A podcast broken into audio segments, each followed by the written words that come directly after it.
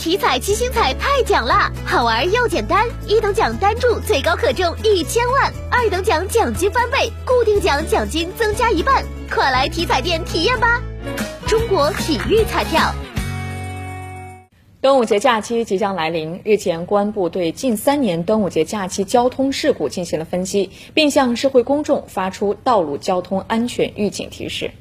据公安部分析研判，从近三年端午假期道路交通事故情况看，主要有以下特点：首先，城市道路酒驾醉驾事故突出，在城市道路交通事故中，酒驾醉驾肇事占百分之七点一，其中假期首日最多，肇事死亡占假期总数的百分之三十八。其次，高速公路追尾事故突出，在高速公路发生的交通事故中，追尾事故导致的死亡占百分之五十四点二，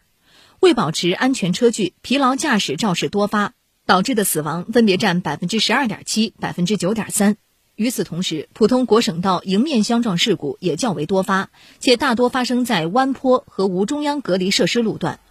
农村道路翻坠事故也相对突出。特别需要注意的是一些无路侧防护设施的路段。另外，从近三年端午假期道路交通事故情况看，私家车和摩托车肇事突出，这两类车辆的肇事死亡占比分别为百分之三十九点三、百分之十八点五。公安部提示：假期出行要严格遵守交通安全法律法规，安全文明出行。驾车出行时要保持精力充沛，切勿疲劳驾驶，牢记喝酒不开车，开车不喝酒。驾乘汽车务必全程系好安全带，骑乘摩托车、电动自行车要戴好安全头盔。乘坐客车出行，要到客运站选择正规营运车辆，切勿乘坐私揽客源、非法营运、超员载客的客车。